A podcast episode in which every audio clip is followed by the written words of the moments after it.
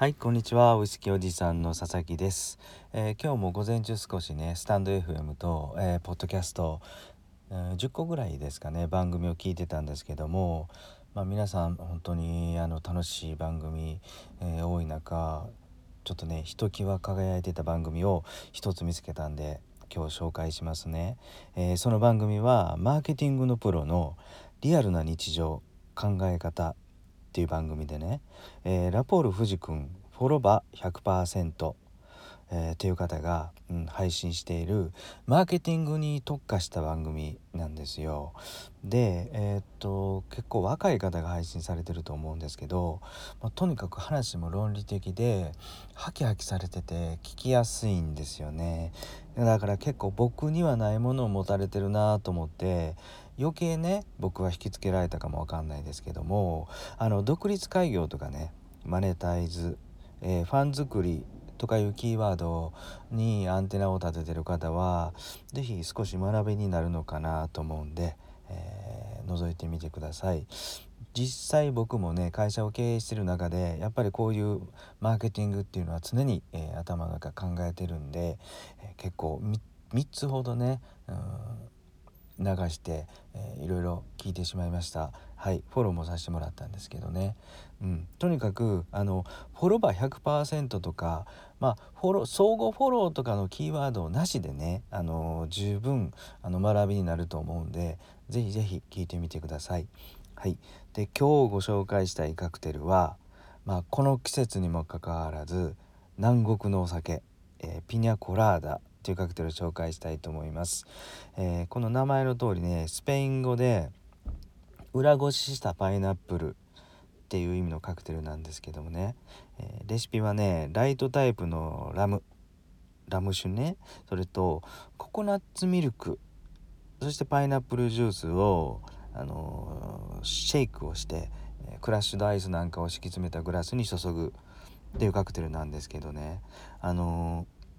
ライトタイプのホワイトラムそういうかあのラムはね、えー、バカルディとかで結構スーパーでも売ってると思うんですけどこのねココナッツミルクっていうのが結構奥深いですよね。まあ、1980年代入るまではねここのココナココナッツミルクっていうのがなかなか日本に手に入らなかったので幻のカクテルって言われてたそうなんですよ。でも今ではねあのココナッツミルクっていうのはまあ中華食材とか、まあ、神戸でいうとねグロッサーズとか、えー、カルディとか、うん、それとか業務スーパーに売ってるかもわかんないですね。うん、あの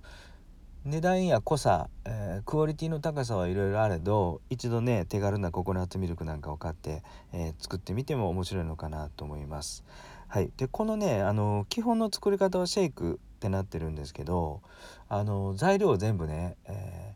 ー、ちょっとしっかりめのミキサーがお家にあればあの氷も全て混ぜて入れてあのフローズンスタイルいわゆる大人のかき氷ですよね、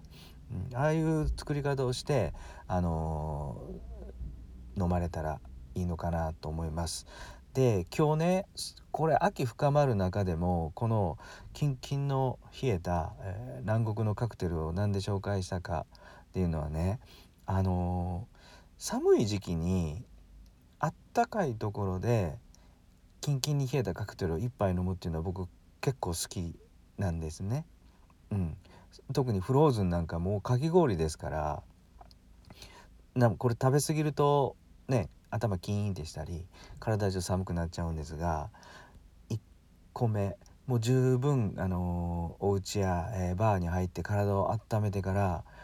酔いざましとかにこういう飲み方をすると結構体シャキッとするんでねいいのかなと思いました。特にあのこれからどんどんお店なんかは暖房がきつかったり、えー、体がというか喉が乾燥したりすることが多いのでそういうふうに体が逆にほてった時は少し体を冷やすというかね